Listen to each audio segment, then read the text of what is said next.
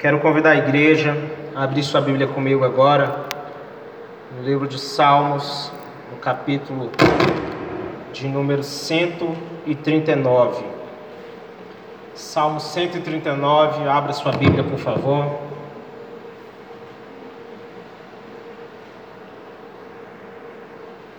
Salmo 139, a partir do verso de número 11, diz assim: Mesmo que eu diga que as trevas me encobrirão, e que a luz se tornará noite ao meu redor, verei que nem as trevas são escuras para ti.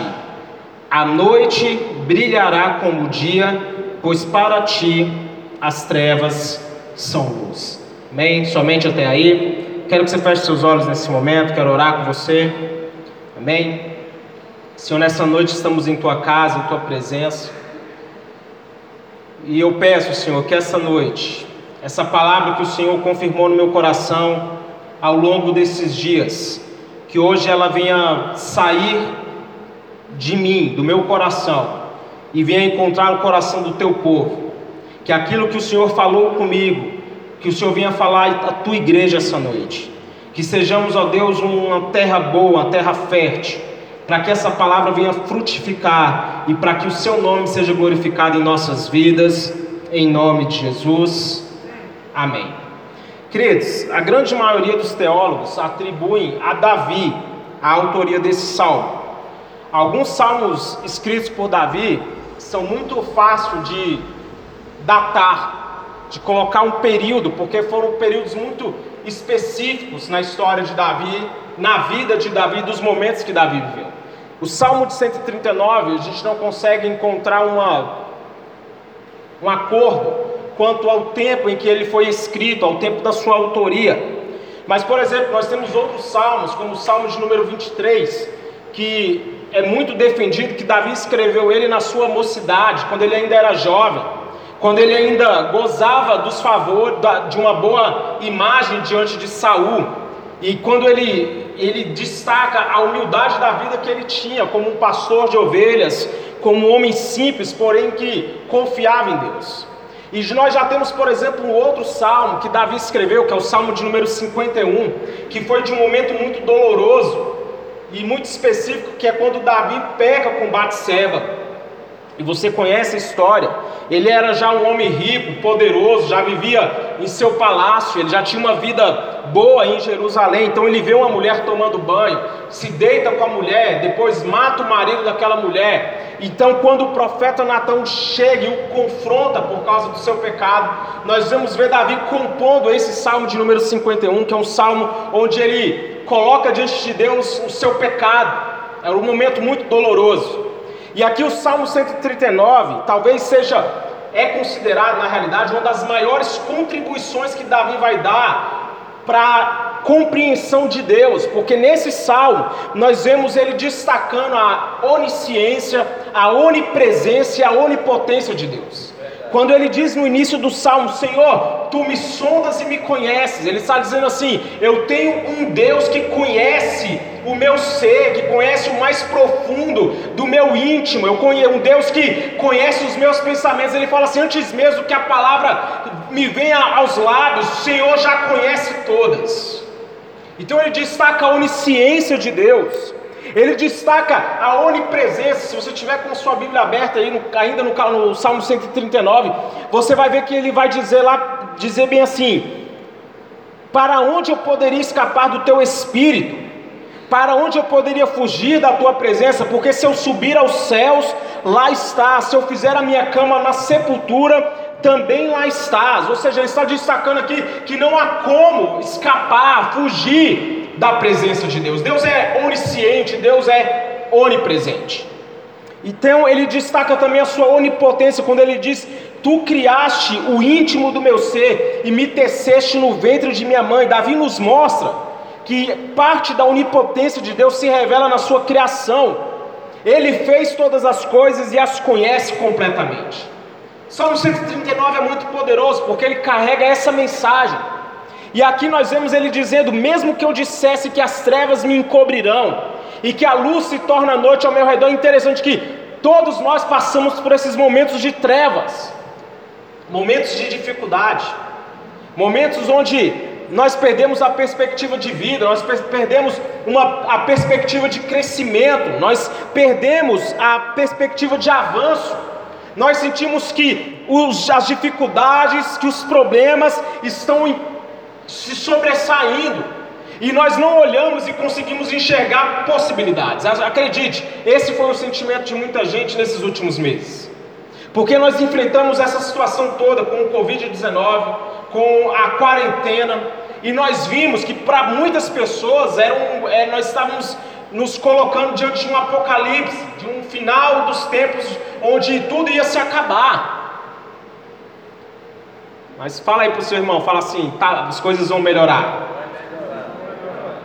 Para muitos de nós as coisas estão ficando piores. Quando nós olhamos ao nosso redor e nós visualizamos um cenário caótico de trevas, para muitos o mal está crescendo mais. Mas hoje eu quero te desafiar a olhar para o alto, porque se existe um diabo agindo e trabalhando na terra, eu quero te contar uma boa nova. Existe um Deus ainda mais poderoso, mais soberano, e ele está agindo também, e agindo ele, quem impedirá? Se o diabo está trabalhando na terra, acredite, existe um Deus soberano na sua vida que também está trabalhando, e ele fará com que todas as coisas cooperem para o seu bem.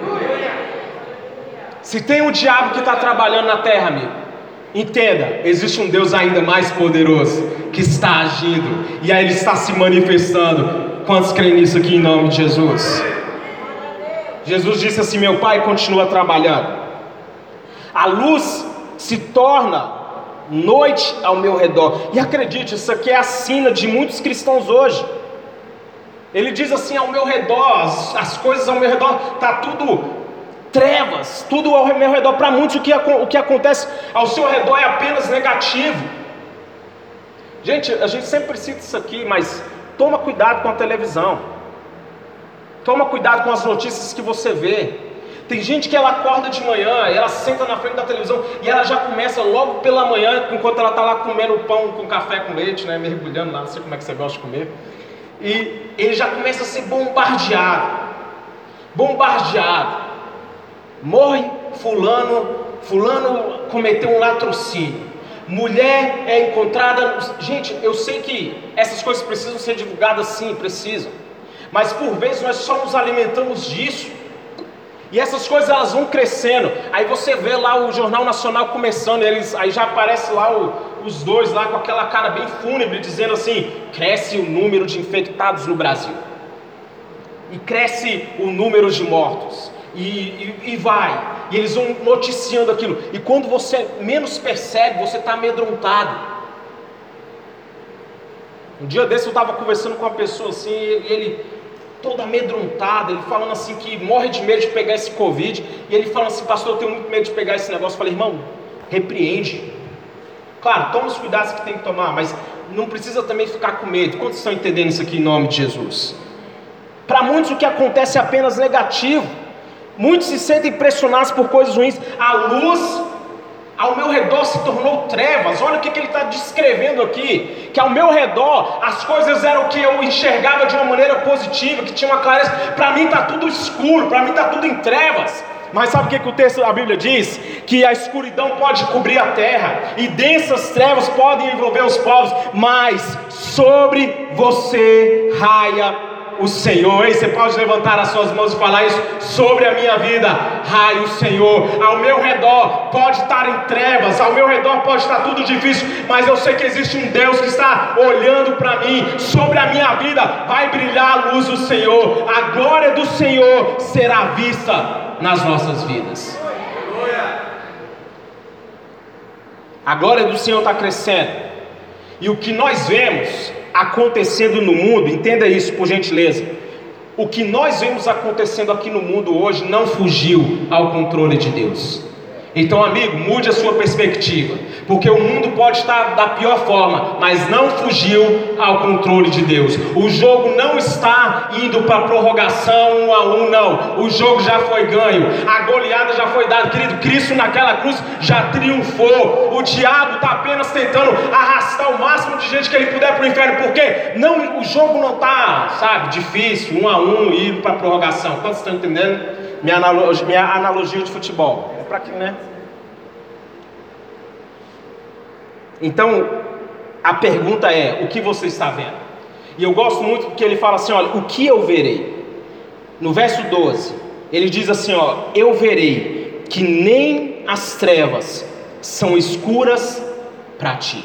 Porque muitos têm visto apenas os problemas, muitos têm visto apenas os gigantes, e quando nós enfrentamos certos desafios, nós perdemos a, a perspectiva da promessa. Isso é muito comum, na realidade, imagina, quando Davi estava sendo perseguido por Saul, é, é, já tinha sido ungido rei. O azeite já havia sido derramado. Mas aquilo que Davi estava vivendo não condizia com aquilo que aconteceu na sua casa há anos atrás. Aquilo que José viu nos seus sonhos, com os feixes se curvando, sol, luas e estrelas se prostrando diante dele, aquilo que ele viu nos seus sonhos, não estava condizendo com a realidade quando ele se viu dentro de um poço, depois quando ele se viu esquecido numa prisão. Quantas vezes nós perdemos a promessa de perspectiva? Nós olhamos para os nossos problemas e achamos assim que isso é o que está, é o que define a nossa vida. Ei, entenda uma coisa: não são as situações que você enfrenta que definem a promessa de Deus, porque ainda que você enfrente dificuldades, desafios, as promessas do Senhor elas vão se cumprir na sua vida. Você pode estar enfrentando algo nesse momento que é totalmente contrário ao que Deus lhe falou. Quantos aqui receberam uma palavra e estavam enfrentando coisas totalmente contrárias ao que Deus falou que você ia viver? Quantos já viveram algo assim? Se você tem uma promessa, você está sujeito, é isso que você viveu. Abraão, você vai ser pai de multidões, mas o homem chega numa idade avançada sem ter filhos. Ao ponto de sua mulher, Deus fala de, de aquela mulher passar por um processo de revitalização, ela é transformada. Muitas vezes aquilo que nós estamos vivendo é contrário à promessa. Os espias, o problema dos espias, por exemplo, quando eles foram olhar a terra, não era como eles viam os ocupantes da terra, mas era como eles se viam. A promessa de Deus foi: vocês vão entrar, vão ocupar a terra, aquela eu vou dar essa terra para vocês. Essa foi a promessa. Independente de quem estava ocupando aquela terra, a promessa ia acontecer, a promessa irá se cumprir. Ei, independente do desafio que você está enfrentando, creia em algo, a promessa de Deus vai se cumprir. Ele não é homem para que minta, nem filho do homem para que se arrependa. As promessas dele não mudam, ele não muda, ele é poderoso, e se ele falou, querido, creia em algo, ele vai fazer. Você não vai ser vencido pela forma como você vê os seus problemas, mas você vai ser vencido pela forma como você se enxerga diante dos problemas. Porque eu já falei isso aqui, nós não podemos ignorar os problemas, porque fé não é ignorar os problemas. Fé não é achar que nada não está acontecendo nada, isso não é fé. Ah, nada está acontecendo. Não, isso não é o que é a fé. A fé, na verdade, é dizer para os meus problemas que meu Deus é maior do que eles. Fé, eu encaro meus problemas de frente. Foi o que Caleb fez. Quando eu tenho fé, eu encaro os meus problemas de frente. Quantos aqui têm fé? Quantos têm fé? Então, querido, encare seus problemas de frente. Posso ouvir um amém? amém? A pergunta que surge é: o que eu verei? Ele fala assim: Eu verei que nem as trevas são escuras para ti.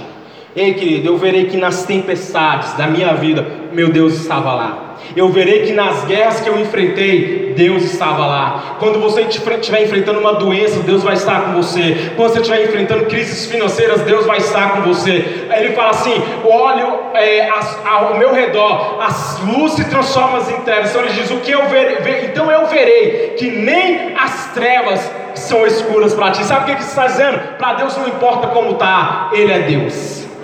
Não importa como está para você, para Deus nada muda, Aninha. Ele continua sendo Deus. Ele continua sendo Deus. Ei, você entende isso, querido? Ele continua sendo Deus. Não importa qual seja o contexto que você esteja vivendo, Ele continua sendo Deus.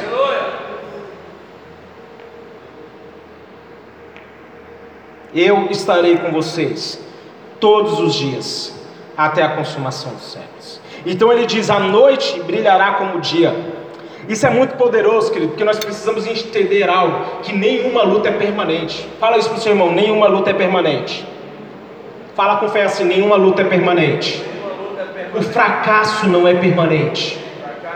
Porque aquilo que você enfrenta, olha, por vezes nós, durante a noite, nós olhamos e não vemos nada acontecer. Noite fala disso, de trevas, ignorância, falta de conhecimento, falta de entendimento. Muitas vezes nós estamos passando por um vale, passando por uma noite escura. A Bíblia, esse texto é fantástico, que quando o povo está atravessando o, mar vermelho, eles acabaram de sair do Egito, estão diante do mar vermelho. E a Bíblia vai falar que os soldados de Faraó vinham ao seu encalço. Então, chega um momento onde eles estão diante do mar e o povo começa a murmurar, o povo começa a reclamar. Então a Bíblia vai falar que a nuvem que estava diante deles, que ia guiando eles pelo deserto, saiu de diante deles e se posicionou entre eles e os egípcios. E a Bíblia vai contar assim que quando Moisés estendeu o cajado, o mar não se abriu de imediato, quanto, quando, como muitos imaginam.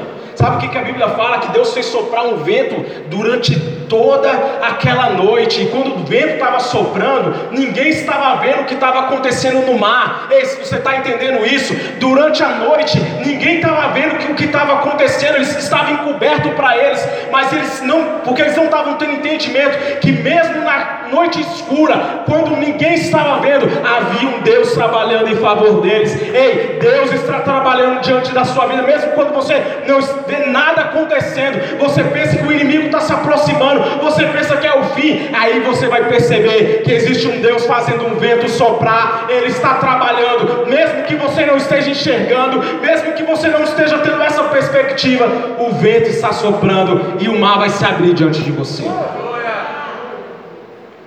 Moisés estendeu a mão sobre o mar e o Senhor o afastou e tornou em terra seca com um vento forte um vento oriental que soprou toda aquela noite. O vento soprou em um momento que ninguém estava vendo nada. Aos seus olhos, tudo pode estar bagunçado. Quantos olham para a sua vida e falam assim, pastor, está tudo bagunçado? É ruim essa perspectiva. Fala assim, oh, minha vida está tudo bagunçado. Mas é quando a gente. Mas Deus, a Bíblia fala assim: Deus faz o seu caminho na tempestade. Ei, é quando tudo está difícil, querido. É quando você pensa que acabou. A Bíblia fala assim: que o choro vai durar uma noite, mas a alegria virá ao amanhecer. Ei, profetiza aí para o seu irmão, fala assim: vai amanhecer. Fala com fé, profetiza assim. Para duas pessoas, fala assim: vai amanhecer. Porque, querido, entenda: se Deus disse que te, te daria algo, então Ele vai dar. Se Deus disse que ia fazer algo, então Ele vai fazer, porque Ele é imutável, Ele é imparável, Ele é invencível. Como eu disse, Ele não muda, Ele é o mesmo ontem, hoje e para sempre será o mesmo. Então, se a promessa que Ele fez ainda não se cumpriu, continua acreditando, porque Ele vai agir na sua vida. Pois para ti as trevas são luz porque as nossas circunstâncias não mudam Deus. Ele tá, as trevas para ti são luz. As nossas circunstâncias não alteram quem Deus é. Deus não fica espantado com seus problemas. Irmão, olhe para cá, preste atenção nisso. Deus não se espanta com os nossos problemas. Deus não olha assim, quando você está orando lá e contando seus problemas, ele fala assim: Meu Deus, é, como é que Deus fala, meu Deus? Ele olha assim: O que, que eu posso. Não, seus problemas não surpreendem Deus. E entenda, muitas vezes quando nós oramos apenas no, nosso, no nível dos nossos problemas, nós estamos apenas expressando nossa incredulidade. Então não fique orando apenas dizendo, contando seus problemas. Ora entregando a Ele. ore declarando, confiando nele. Quantos estão entendendo isso aqui, querido? Não faça uma oração dizendo apenas o que está acontecendo, porque ele acredite, ele sabe. Mas ora entregando a Ele, ore declarando que a sua confiança está nele, ora declarando, se é um laudo médico que está nas suas mãos, ora, Senhor, está aqui esse laudo médico, está aqui essa ofensa do diabo. Ei, não fique apenas repetindo os seus problemas para Deus, mas ore confiando que Ele vai agir, ore confiando que Ele vai se manifestar, ore confiando que você tem um Deus que te conhece, que sonda a tua mente e o teu coração.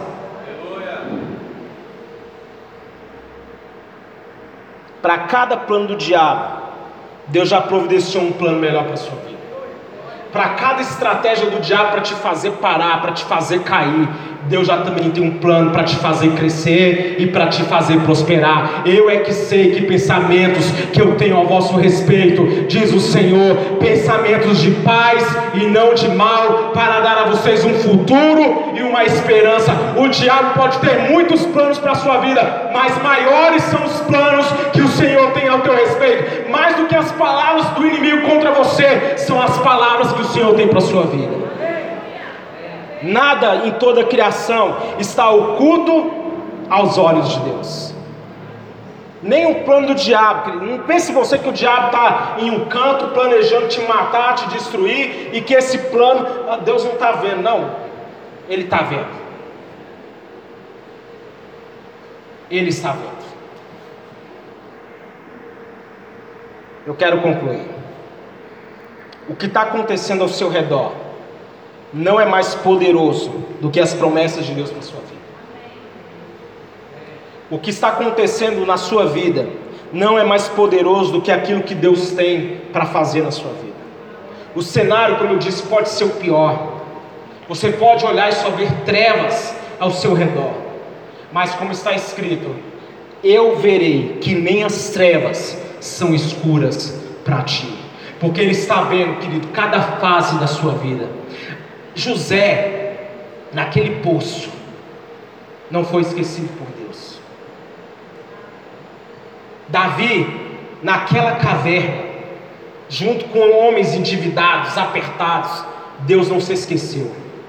Porque Deus não se esquece dos seus. Ele diz: O teu nome está gravado na palma da minha mão. Entenda, o seu nome está gravado na palma da mão do Senhor. Ele não se esquece dos seus. Ainda que a mãe se esqueça do filho que amamenta, de modo que não se compadeça dele, o Senhor diz: Todavia eu jamais me esquecerei de ti. Você pode levantar as suas mãos e dizer isso, obrigado, Senhor, porque eu sei que o Senhor não me esqueceu. Ainda que eu pense que nada na minha vida vai dar certo, ei, Ele não te esqueceu, e Ele vai agir, e Ele vai trabalhar, e Ele vai se manifestar na sua vida.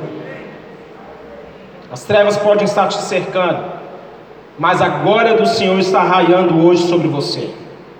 O que eu verei? Faça essa pergunta para você mesmo: o que, que eu verei? Querido, isso aqui que eu costumo ministrar sempre, na maioria das vezes, eu sempre tenho uma, essa temática de como nós nos vemos, como nós enxergamos o futuro. É algo que sempre fala muito forte comigo, porque essa pergunta é relevante. O que, que você está vendo? Ou o que você acha que vai ser sua história? Tire de perspectiva o poder do diabo, tire de perspectiva anticristo, tire de perspectiva o, o, mal crescendo, tire seus olhos do diabo, de ações de demônios. Você pode até ver demônio, perceber, repreender, vencê-los em batalhas, mas comece também a ver a ação de Deus, comece a perceber Deus, comece a enxergar Deus na sua vida, comece a enxergar Deus agindo nas áreas da sua vida que estavam, sabe, caindo. Não fique apenas olhando para aquilo que o diabo está fazendo e comece a enxergar aquilo que Deus está fazendo. Quantos estão entendendo isso aqui em nome de Jesus? Deus é maior do que os seus problemas. Deus é maior que suas crises, Deus é maior que suas fobias, Deus é maior do que os seus inimigos. A Bíblia fala assim que o sol da justiça está brilhando, está raiando, Deus está se manifestando nas nossas vidas. Por vezes, nós olhamos ao nosso redor e o que vemos é apenas o aumento da maldade. Mas eu falei isso e vou repetir: olhe para o alto. Olhe para o alto e comece a enxergar de onde te vem o socorro. Fala assim: o meu socorro vem do alto, o meu socorro vem de um Deus que está trabalhando. Então, como diz aquela música do Kleber Lucas, irmão, segura na mão de Deus e vai. Quantos vão? Quantos vão segurar na mão de Deus aqui? Me ajuda aí, dá um glória a Deus. Se coloque de pé comigo, por gentileza.